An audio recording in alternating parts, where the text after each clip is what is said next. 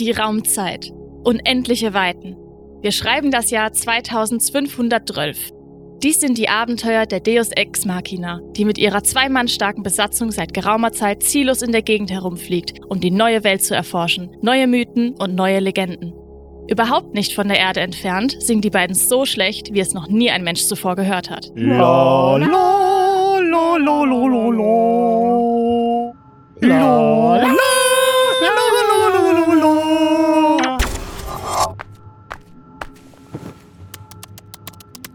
Mr. Nimoy, bringen Sie mir den Matcha Latte.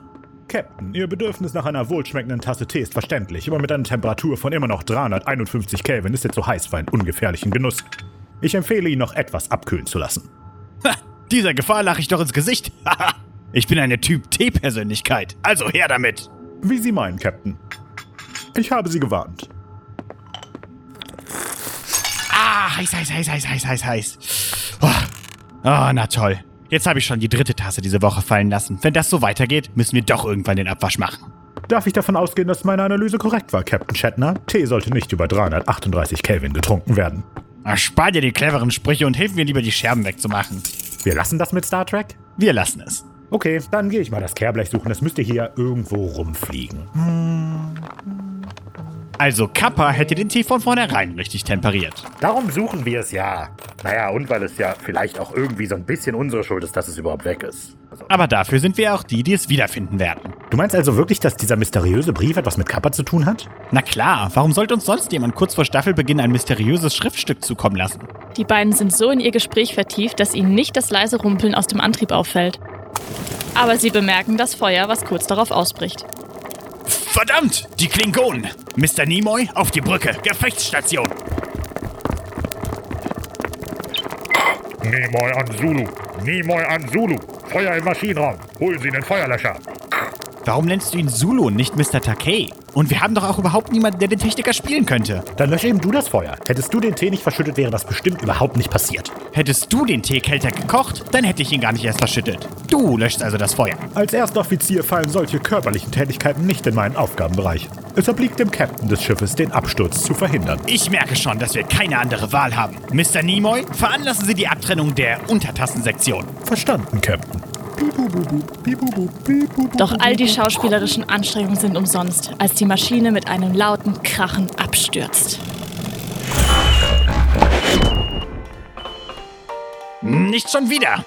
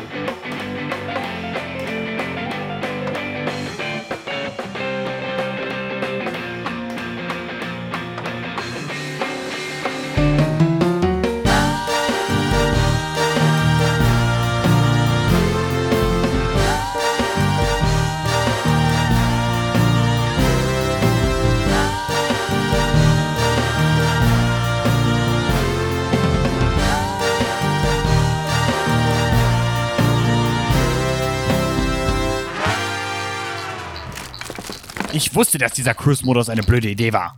Also ich finde es ganz praktisch. So ist jede Reise genauso lang, wie wir für die nötige Exposition brauchen. Ich bin mir mal doof vorgekommen, dafür dann immer in der Maschine sitzen zu bleiben, obwohl wir schon längst da waren. Außerdem schaue ich mir gerne das Raumzeitkontinuum an, während es am Fenster vorbeisaust. Viel besser als das langweilige Plopp vom früher. Aber Tesla hat doch ausdrücklich davor gewarnt, das Raumzeitkontinuum anzuschauen. Denn wenn es so am Fenster vorbeizieht, in all seiner schrecklichen Schönheit und Unendlichkeit, in der man einen Blick auf alle Möglichkeiten und Unmöglichkeiten gleichzeitig erhaschen kann, fällt es schwer, je wieder wegzusehen. Und bevor du es weißt, hast nicht nur du in den Abgrund geblickt, sondern er auch in dich. Du überdramatisierst. Der Abgrund hat bislang nur einmal mit mir geredet. Außerdem hat Tesla auch den Schleier zwischen der normalen und der Monsterwelt eingerissen, um eine Taube aus der Totenwelt zurückzuholen. Vielleicht sollten wir also prinzipiell sowieso einfach immer das Gegenteil machen von dem, was er uns geraten hat. Schöne Grüße übrigens. Vom Abgrund? Nein, nein, der will nicht, dass du weißt, dass ich mit ihm rede. Ich meine Tesla. Er hat uns eine Karte geschickt. Visit Beautiful Olympus Mons? Tesla ist auf dem Mars? Naja, klingt auf jeden Fall so. Hallo Simon, hallo Raphael. Viele Grüße vom roten Planeten. Ich weiß, ich hatte gesagt, dass ich euch bei der Reparatur des Schleiers helfen würde, aber Täubchen und ich haben so viel nachzuholen und deshalb greifen wir zusammen nach den Sternen. Zwinker Smiley.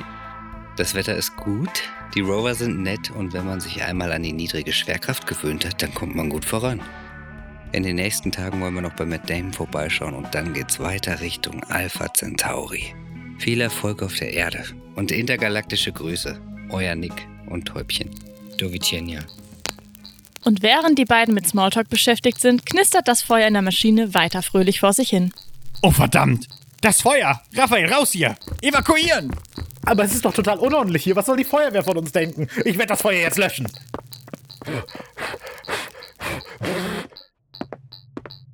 Das war ja leicht. Ja, dann können wir ja jetzt weiter eigentlich. Warp-Geschwindigkeit! Volle Kraft vor. Ähm, wo ist der Warp-Hebel? Was meinst du, wo ist der Warp-Hebel? Der ist doch hier. Hm, er ist weg. Sag ich doch. Wo sind wir überhaupt? Das GPS ist auch weg. Dann müssen wir eben selber rausfinden, wo wir gelandet sind. Ich werde jetzt die Tür. Hm, die Tür fehlt auch. Das erspart uns immerhin das lästige Öffnen. Dann raus!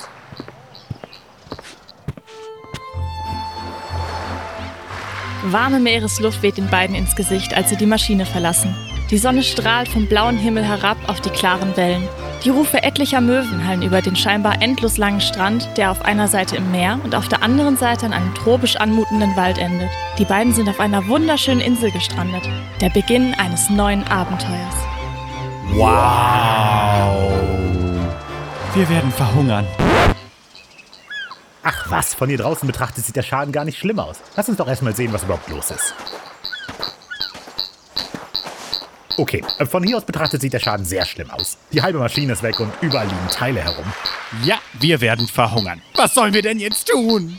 Ich habe eine Idee. Voller Tatendrang machen sich die beiden an die Arbeit.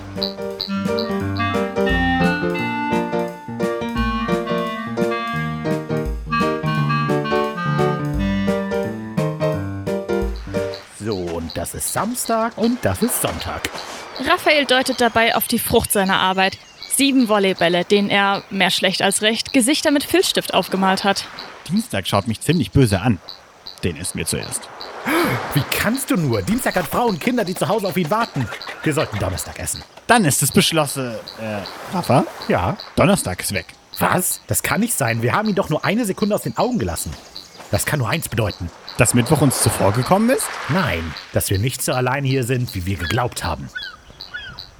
Ich weiß. Montag, Dienstag, Mittwoch, Freitag, Samstag und Sonntag sind doch noch hier. Schluss damit. Ich rede von jemandem, der schon in der Zeitmaschine bei uns gewesen sein muss. Du meinst, der Mörder von Donnerstag hat doch unsere Maschine während der Reise sabotiert? Genau das denke ich. Und wir müssen ihn oder es Oh, Gänsehaut. finden. Gute Idee. Aber wo fangen wir an? Ganz einfach. Schau dir den Tatort mal genauer an.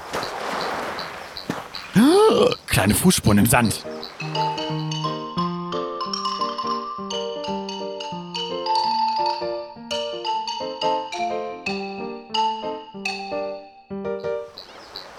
Die Übergangsmusik hätten wir uns eigentlich sparen können. Wir haben uns ja noch gar nicht bewegt. Und wir haben keine Zeit zu verlieren. Die Vorräte werden knapp. Stimmt. Dann lass uns den Fußspuren mal folgen.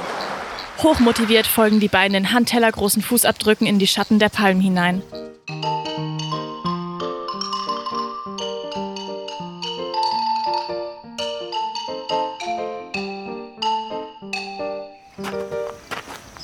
Nach ein paar Minuten erreichen sie eine kleine Lichtung, an der die Spuren in zwei entgegengesetzte Richtungen führen. Halt! Halt. Warum? Gibt es was zu essen? Ich verhungere nämlich. Nein, die Situation hat sich geändert. Es sieht ganz so aus, als hätte sich unser Übeltäter geklont und ist in zwei unterschiedliche Richtungen gelaufen. Oder wir haben es einfach mit mehreren zu tun. Das muss irgendein kranker Kult sein oder so. Kult kniehoher, kaltblütig klauender Krimineller. Krass. Ich habe eine Idee. Wie wäre es mit einem Wettkampf? Ich denke nicht, dass es jetzt Zeit für ein Kartenspiel ist. Nein, ich meine einen athletischen Wettkampf. Ich schlage vor, du folgst der einen und ich der anderen Spur. Und wer zuerst mit einem geklauten Gegenstand zurückkommt, der bekommt die Wochenration des Verlierers. Nur wenn du auch die Rolle des Captain Shatners mit in den Ring wirfst. Das nenne ich Kampfgeist. Deal. Was ist das Startsignal? Hm, sagen wir, wenn der Schatten dieses Baums diese Muscheln berührt. Genau, dann geht es los. Das verstehe ich nicht. Das tut er doch schon. Haha, stell dich schon mal auf eine Diät ein, Mr. Nimoy. Verdammt, er hat mich reingelegt. Rafa nimmt die Beine in die Hand und sprintet los. Doch kaum hat er Fahrt aufgenommen, fällt sein Blick auf einen Volleyball, der nur wenige Meter von der Lichtung entfernt hinter einem Baum liegt. Das war ja leicht. Der wird sich ganz schön wundern. Hör zu, Donnerstag. Ich weiß, wir wollten dich essen, aber ich freue mich sehr, dich wiederzusehen. Von mir bist du erstmal sicher. Ich habe soeben Simons Wochenrad. Na du? Mitten auf der Lichtung steht auf einmal die Tür der Maschine, als hätte sie auf Raphael gewartet. Verdutzt nähert er sich. Klopp, klopp. Äh, wer ist da? No time. No Time wer? No time for losers. Cause I am the champion. Wie kann, wie kann das denn sein? Wie hast du denn die Tür so schnell hierher bekommen? So schnell? Ich habe die Tür einen halben Kilometer durch den Wald geschleppt. Das ist unmöglich. Ich habe den Ball gerade einfach hinter diesem Baum da gefunden. Ich war vielleicht 30 Sekunden weg oder so. Wohl eher zehn Minuten. Klar, nie im Leben waren das 10 Minuten. Gib zu, du hast geschoppelt. Hab ich nicht. Du willst nur nicht einsehen, dass du dich in der nächsten Woche von Volleybällen ernähren musst. Der Baumschatten ist der eindeutige Beweis. Äh, Der Schatten ist wirklich weitergewandert, aber das kann doch gar nicht sein. Ich war nur ganz kurz weg. Du bist halt einfach langsam. Pass mal auf. Wir beide zählen gleichzeitig hoch und ich gehe bis hinter den Baum und zurück. Dann haben wir den unumstößlichen Beweis für deine Langsamnis. Ist Langsamnis überhaupt ein richtiges Wort? Siehst du, die Rolle von Mr. Nimoy passt sowieso besser zu dir. Also dann. Eins, zwei, drei, vier, fünf, sechs, sieben, acht.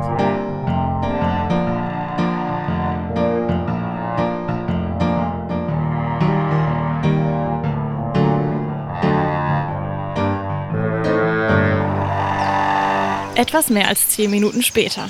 727, 728, 729, 130, 131. 731. Siehst du, ich habe nur zwei Minuten gebraucht und ich bin langsam gegangen. Also nach meiner Zeitrechnung waren es über zwölf Minuten. Sehr witzig. Aber es stimmt, der Palmschatten ist der eindeutige Beweis. Hör zu, du drittklassiger erster Offizier. Ein Drache! Ja, klar. Auf sowas falle ich nicht rein. Du willst nur davon ablenken, dass wir gerade bewiesen haben, dass der Wettkampf wiederholt werden muss. Aber es ist kein Trick. Aus dem Gestrüpp hinter Raphael nährt sich eine gewaltige Echse. Der lange, dunkelgraue Körper, getragen von vier orange geschuppten Beinen und gekrönt von einem angriffslustig aufgestellten Rückenkamm. Och Simon, das ist doch kein Drache, das ist ein Leguan. Der ist doch nur 1,50 lang. Drachen sind viel größer. Heißt das, dass er harmlos ist? Natürlich. Gefährlich wird es nur, wenn er seinen Kopf immer wieder in die Luft streckt und seinen Halslappen präsentiert. Das bedeutet, dass er aufgebracht ist. Hm, okay. Du meinst, du meinst etwa so wie jetzt? Oh mein Gott, lauf! Aber die Tür! Oh, verdammt!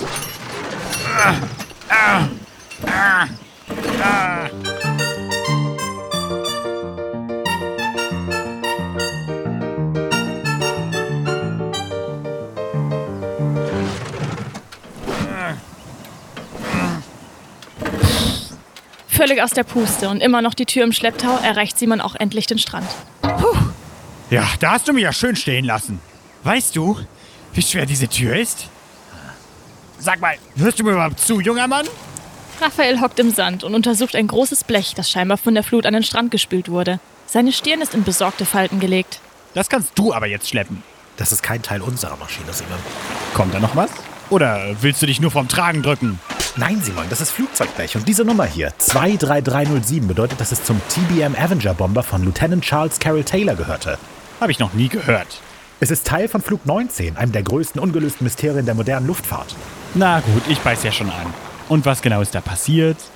Am 5. Dezember 1945 betreute Taylor in dieser Maschine eine Routineübung der US Navy mit fünf Fliegern und 14 Mann Besatzung. Während der Übung kamen die Maschinen nach plötzlichen Ausfällen von Kompass- und Navigationsequipment vom Kurs ab und verschwanden für immer irgendwo über dem Atlantik. Das Verrückte an der Geschichte ist, dass Lieutenant Taylor in den diversen Funksprüchen mehrfach durchgab, mit der Flotte über den Florida Keys zu sein, obwohl alle Berechnungen und Beobachtungen der Bodenstation das für unglücklich hielten und die Flotte über den Bahamas vermutete. Damit noch nicht genug. Etwa eine Stunde nachdem die fünf Avenger-Maschinen planmäßig in Fort Lauderdale hätten landen sollen, starteten zwei weitere Flugzeuge zu einer Suchmission. Nachdem diese 70 Minuten in der Luft waren, verschwand eine von ihnen von einem Moment auf den anderen mit seiner 13 Mann starken Besatzung vom Radar und wurde nie wieder gesehen. Und dieses Blech gehört ganz sicher zum Flugzeug von diesem Taylor? Das ist dann doch bestimmt einiges wert, oder? Ein echtes Glück im Unglück, würde ich sagen. Von wegen Glück, dass dieses Flugzeugteil hier ist, bedeutet, dass wir nirgendwo anders sein können als im Bermuda-Dreieck. Was? Du meinst das Seegebiet zwischen den Bermudas, Florida und Puerto Rico? Dem Ding mit den Aliens?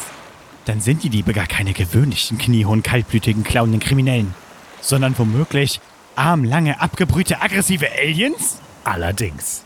Dann macht die Geschichte mit dem Baum auch Sinn. Es gibt ja diese Legende von einem National Airlines Flug nach Miami. Das Flugzeug verschwand während des Landeanflugs plötzlich vom Radarschirm der Luftüberwachung. Doch zehn Minuten später tauchte es wie aus dem Nichts wieder auf und landete ohne weitere Zwischenfälle auf der Landebahn.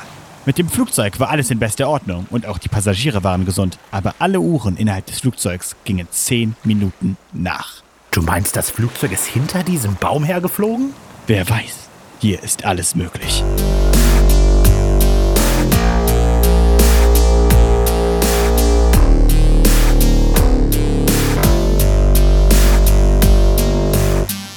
Für eine gefühlte Ewigkeit suchen Simon und Raphael nun weiter die Insel ab. Und während der Stapel an gefundenen Maschinenteilen stetig wächst, werden auch ihre Theorien über das Bermuda-Dreieck verrückter und verrückter. Sie erzählen sich von schlecht recherchierten Legenden über verschwundene Schiffe und Flugzeuge, Rätsel über Magnetphänomene und Wetteranomalien und spekulieren darüber, ob die Aliens ihnen womöglich gut gesonnen seien und eine gute Methode kennen, wie man Matcha direkt auf Trinktemperatur herstellt. Okay, ich hab's. Ich hab's. Im Cruise-Modus sind wir in ein elektrisches Wurmloch gestürzt und im Bermuda-Dreieck gelandet. Das haben die Aliens natürlich mitbekommen und als sie gesehen haben, dass der Matcha noch viel zu heiß zum Trinken war, wollten sie sich an Bord teleportieren. Weil der Teleportationsstrahl aber hinter diesem Baum entlang führte, wurde damit nicht nur das Alien auf unser Schiff, sondern auch Teile unseres Schiffes aus dem Schiff heraus teleportiert. Als wir abgestürzt sind, haben sich die Aliens dann so geschämt, dass sie abgehauen sind, ohne noch etwas zu sagen. Ich glaube, mich tritt ein intergalaktisches, sechsbeiniges, pferdeähnliches Tier. Nicht wahr? So muss es gewesen sein. Das meine ich nicht. Vielleicht liegt es daran, dass wir schon seit Monaten auf dieser Insel sind. Naja, vielleicht zwei Stunden. Aber ich glaube, da vorne ist Kappa.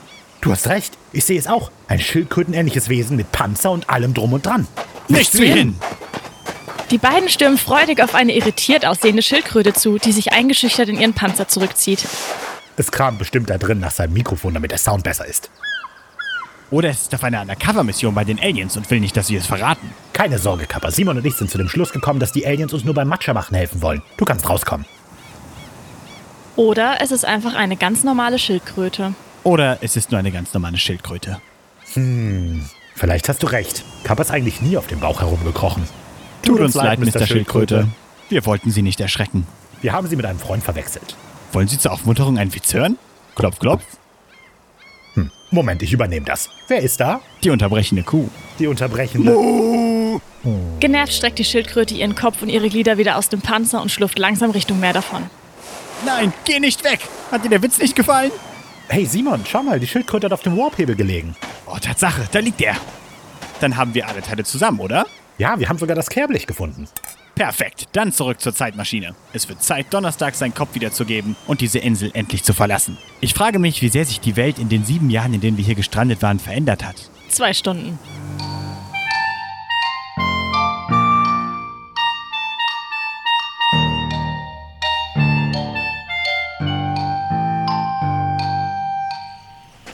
Hey Rafa, willst du die Gruselgeschichte vom Verschwinden der BSA A-Star Ariel im Bermuda-Dreieck hören? Ähm, klar. Okay, ich bin das Flugzeug und du bist die Flugüberwachung.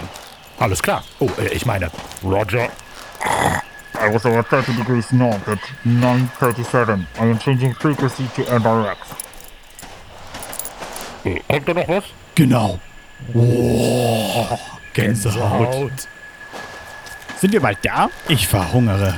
Es dürfte nicht mehr weit sein, wobei wir mit den ganzen Wurmlöchern und Infraschallhalluzinationen nie ganz sicher sein können. Die Worte sind kaum ausgesprochen, da kommt auch schon die Zeitmaschine in Sichtweite. Hey, die Zeitmaschine. Und auch die Spuren eines schrecklichen Verbrechens. Im flutnassen Sand des Strandes liegen achtlos auseinandergerissene Fetzen weißen Polyurethans. Zunächst liegen sie nur vereinzelt im Sand, wie weiße Rosenblätter bei einer verregneten Hochzeit. Aber je näher Raffa und Simon der Maschine kommen, desto mehr werden es. Etwa 20 Meter von der Maschine entfernt machen die beiden eine furchtbare Entdeckung. Ein mit rotem Filzstift gemaltes Auge blickt den beiden vorwurfsvoll von einem der Fetzen entgegen. Sieh nicht hin, Donnerstag. Welches Monster? Dieses Monster. Aberlox! Wie sollen wir denn wissen, welchen Draht wir durchbeißen sollen? Ganz ruhig, Ruffray. Der Köder ist normalerweise die Erde. Das ist kein Zweiter Weltkriegsbomber, McKinnon.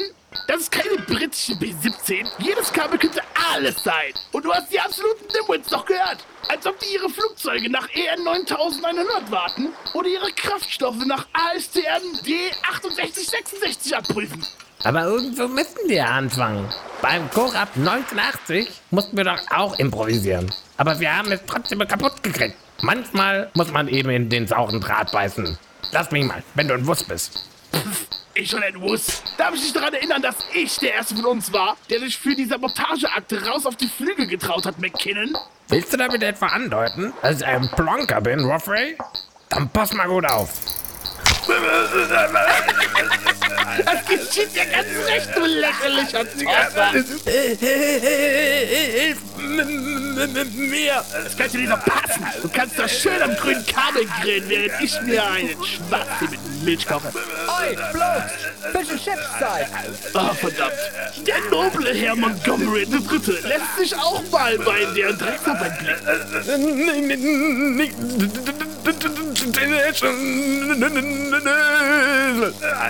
Habt ihr euch beide also wieder an den Haaren, wie? Man kann euch keine Sekunde aus den Augen lassen. Hol ihn sofort da weg, Woffrey. Sonst ist er frittierter als dein Fisch. Klappe, Monty. Wir essen entweder zusammen oder gar nicht. Ist ja gut, ich halte den Strom ab. Wusstest du, dass es die Sicherung war? Natürlich, anders als du gehe ich zu den Sicherheitsschulungen der Gremlin-Genossenschaft. Wir hätten keine Probleme mit dem Durchschneiden von Drähten, wenn wir beim Verlöten geblieben wären, so wie damals, als wir Charles Lindbergh über den Atlantik geholfen haben. Das war eine ritterliche Aufgabe. Klappe, Monty! Was sind denn das für Dinge an unserer Maschine? Komm, wir schleichen uns ran. Es ist gleich hier drüben. Du kannst vom Glück reden, wenn es noch warm ist. Solange wie du den armen McKinnon hast zappeln lassen. Ich hätte mich jeden Augenblick selber befreit.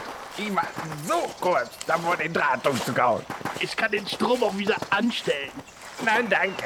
Jetzt brauche ich aber erstmal was für den Magen. Ich habe mir die Aliens irgendwie anders vorgestellt. So, und hier sind eure Portionen. Eine für dich Danke. und eine für dich. Wer will das Tischgebet aufsagen? God save the King. Traumhaft. Dann hau mir mal rein. Der Fisch schmeckt ja wie ein alter Schuh. Es ist ein alter Schuh. Im Teigmantel. Zwischen den Überresten der Maschine treiben drei etwa nicht 50 gefunden. Zentimeter hohe Gestalten ihr Unwesen. Habt ihr das gehört? In ihren kleinen Händen halten die grauen, haarlosen Wesen je eine panete Schuhsohle, von der sie mit ihren scharfen Zähnchen immer wieder abbeißen. Sag mal, redet der bei uns? Die roten Augen der Gestalten blitzen kurz zu Raphael und Simon hinüber. Der aus der Maschine! Weg hier, Tunnelpip! Anscheinend haben die gemeinen Kreaturen Simon und Raphael entdeckt, weil sie einfach zu laut waren. Was erzählst du denn da? Es ist definitiv deine Schuld. Hättest du nicht die ganze Zeit gequatscht, als wir uns anschleichen wollten, hätten sie uns nicht bemerkt. Ich habe lediglich meine Arbeit gemacht. Ihr wolltet jemanden, der die Situation beschreibt, damit ihr nicht immer versuchen müsst, Erklärungen einzubauen und genau das habe ich getan. Und dabei auch die Aliens verscheucht. Von wegen Aliens. Das waren Gremlins. Gremlins? Die aus den Filmen. Mit diesen Fütterungsregeln. Nein, die Vorlage für diese Filme. Die koboldähnlichen Missetäter, die vor allem im Zweiten Weltkrieg Flieger der Royal Air Force sabotiert haben. Habt ihr schon mal darüber nachgedacht, dass doch irgendwie immer nach Mitternacht ist? Dann darf man Mogwais ja gar nicht füttern. Das konnte ja nur schiefgehen. Hast du heimlich einen Mogwai an Bord gebracht? Wo denkst du hin? Außer. Ich habe ihn auch vor mir geheim gehalten. Gut gespielt, Simon. Gut gespielt. Vielleicht ist der Mogwai nass geworden, als du den Matcha verschüttet hast. Dann waren es auf einmal drei und sie haben irgendwelche Essensreste in der Küche gefunden. So und nicht anders muss es gewesen sein. Hallo, ich bin auch noch da. Ja, das haben die Gremlins auch bemerkt. Wollt ihr jetzt noch was über echte Gremlins wissen oder wollt ihr weiter über 80er-Jahre-Filme reden? Okay, dann fang eben an zu erzählen. Aber wenn es zu langweilig wird, reden wir weiter über die Filme.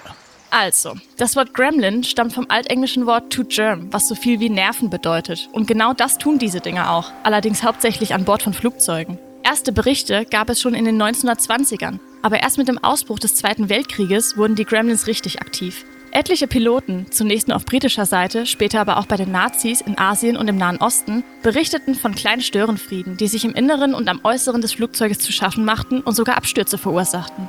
Auch wenn man davon ausgehen kann, dass Gremlins vor allem Sündenböcke für maschinelles und menschliches Versagen waren, wurde im Mythos vom britischen Piloten Roald Dahl popularisiert, als er 1943 ein Buch mit dem Titel The Gremlins veröffentlichte. Darin nehmen die Gremlins mit ihrer Sabotage Rache für die Abholzung ihres Waldes. Das ist ja alles schön und gut. Aber ich meine, wir sind doch im Bermuda-Dreieck. Da müssen es doch Aliens sein. Da wollte ich sowieso die ganze Zeit schon was zu sagen. Es stimmt, dass es ein paar ungeklärte Geschichten von verschwundenen Flugzeugen und Schiffen gibt, aber die Zahl dieser Vorfälle ist nicht höher im Bermuda-Dreieck als sonst irgendwo. Außerdem zeigen genauere Recherchen, dass viele der Geschichten mysteriöser dargestellt wurden, als sie tatsächlich waren oder sogar komplett erfunden wurden. Aber was ist mit den Unterwasservulkanen und Methanblasen, die Schiffe versenken können? Und die plötzlichen Tropenstürme, die Flugzeuge zum Absturz bringen? Was ist mit den Aliens? Wie willst du das alles widerlegen? Alle ernsten Versuche, ein Mysterium im Bermuda-Dreieck nachzuweisen, kamen zu dem Schluss, dass es im Bermuda-Dreieck nicht zu unerwartet vielen Zwischenfällen, sinkenden Schiffen oder verschwindenden Flugzeugen kommt. Der Mythos ist gelogen. Aber Schluss jetzt! Wie wollen wir die Gremlins in den Griff bekommen? Zunächst einmal mit einer Übergangsmusik.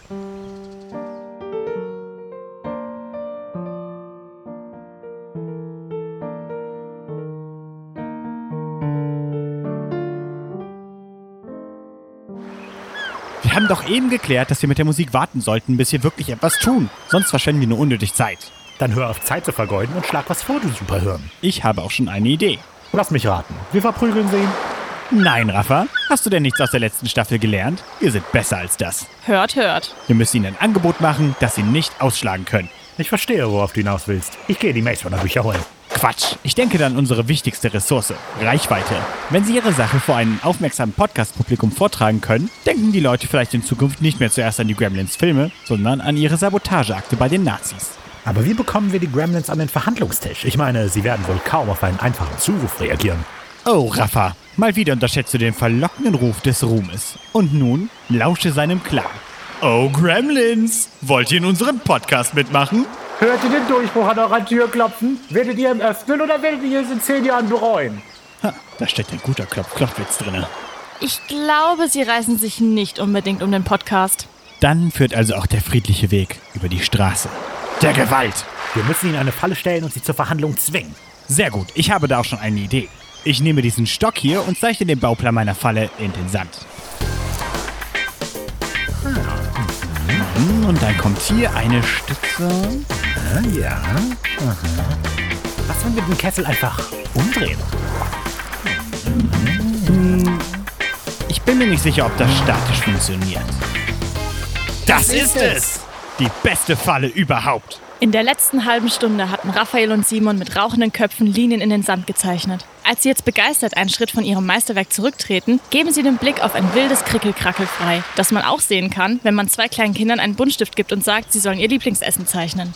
Hey! Das ist noch nicht ganz ausdesignt, Mann! Während ihrer Arbeit war den beiden vollkommen entgangen, dass die Gremlins in der Zwischenzeit ihre Mahlzeit beendet und den Ofen auseinandergenommen haben. Auch das noch. Warum hast du uns nichts gesagt? Mein Erzählerin-Stolz verbietet es mir, in die Geschehnisse einzugreifen. Ich bin noch kein Protagonist oder so. Dann lass die Protagonisten mal ihre Arbeit machen. Zuerst sollten wir mal etwas Ordnung machen und sehen, womit wir arbeiten können. Sehr gut. Ich mach den Abwasch. Und ich sauge den Strand. Gesagt, getan. Motiviert machen sich die beiden an die Arbeit. Herumliegende Kleinteile werden zusammengesammelt, der Werkzeugkasten aufgeräumt und Jugendbücher nach Farben sortiert. Als die Schatten der Palmen länger werden und sich die rote Abendsonne im makellos geputzten Fensterglas der Maschine spiegelt, torkeln die drei Gremlins jammernd auf den Strand. Hört auf! Vermutlich haben sie den Bauplan der Falle gesehen und wollen sich jetzt schon einmal vorsorglich ergeben. So viel Ordnung. Sie scheinen sich eher daran zu stören, dass wir aufgeräumt haben. Kann man nur so Moment. ungremlich sein? Ah ja, soll ich diese CD lieber chronologisch Bitte nicht. oder alphabetisch Nein! einsortieren? Sie gehören zerschmettert. Das ist unser Druckmittel. Wir sollten die Insel aufräumen. Der größte der drei Gremlins tritt an Raphael und Simon heran, richtet sich auf und beginnt zu sprechen. Meine werten Lords, uns ist nicht entgangen, dass Sie hier für Ordnung sorgen. Sie haben damit gezeigt, dass sich unsere Wertevorstellungen gänzlich voneinander unterscheiden. Höflichst möchte ich Sie also im Namen des Kollegiums dazu auffordern, jegliche Provokation sofort einzustellen. Sonst sehen wir uns leider gezwungen, unsererseits härtere Maßnahmen zu ergreifen. Wenn es sein muss, sprengen wir das ganze Ding. Ich bin gleich bei Ihnen. Ich möchte nur noch gerade den Sand zu Ende sortieren. Sie blaffen doch. Nichts läge mir ferner, Monsieur. Sagen Sie, welches Sandkorn dünkt Ihnen größer? Nein! Raphael, haben Sie den Rechen gefunden, um den Waldboden zu säubern? Bloß das nicht! Was sind eure Forderungen? Bringt die Maschine wieder in Ordnung und wir lassen dafür die Insel in Unordnung. Wir verschwinden und in Zukunft lassen wir uns gegenseitig in Ruhe. Keine Sabotageakte von euch, keine Aufräumaktion von uns. Deal? Deal!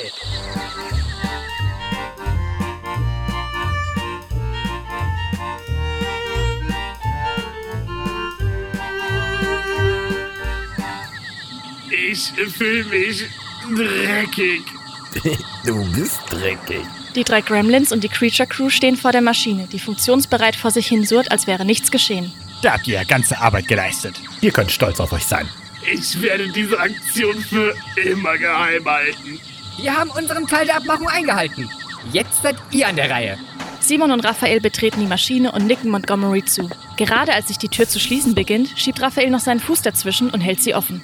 Ihr wollt wissen, wie wir auf eure Maschine gekommen sind, nicht wahr? Ähm, Schon gut. Diese Info ist umsonst. Wir Gremlins werden von Unordnung und komplexen Mechanismen angezogen. Und bei euch, bei euch fällt einfach beides in unglaublichem Ausmaß zusammen. also eigentlich wollten wir noch fragen, ob unsere Erzählerin noch kommt. Oh, oh, natürlich. Verdammt. Tschüss. Möge die Unordnung mit euch sein. Immer. Ich glaube, diese Gremlins wären klasse Zulus gewesen. Oder Scotties. Naja, verlassen wir diesen Quadranten, Mr. Nimoy. Hey, ich dachte, wir hätten uns geeinigt, dass diese Wette nicht fair war. Das war Creature Feature Staffel 4 Folge 1. In Bermuda sind die Briten los. Produktion und Skript von Raphael und Simon Markreiter, Editing von Raphael Markreiter und Musik von Simon Markreiter. Vielen Dank an unsere hervorragenden Sprecher. Ein großes Dank an Michelle Freter als die Erzählerin. Brix Schaumburg alias at TreeSouls auf Instagram sprach erneut Nikola Tesla. Besucht seine Webseite brixschaumburg.de. Ein herzliches Dank an den Bugfix Podcast und die drei Hosts. Sie vertonten die Gremlins. Yoshi Kerb alias Viking Flamingo auf Twitch und Instagram als Woffrey, Jerry Herzau alias Joker Jerry auf Instagram und Sleepy700 auf Twitch als McKinnon und Philipp Hervanto at Jura-Cos bei Instagram als Montgomery der Dritte. Das fantastische Artwork dieser Folge stammt von Laura Nett. Feedback, Anmerkungen, Kommentare oder einfach Hallo gerne an unsere Social Media Plattform bei Facebook, Instagram oder Mastodon, überall at wenig originell. Gerne auch per E-Mail an kontakt at wenig-originell.de oder ihr kommt auf unseren Discord-Server, um euch mit uns und der Community auszutauschen. Den Link dafür findet ihr in der Beschreibung. Bis in zwei Wochen.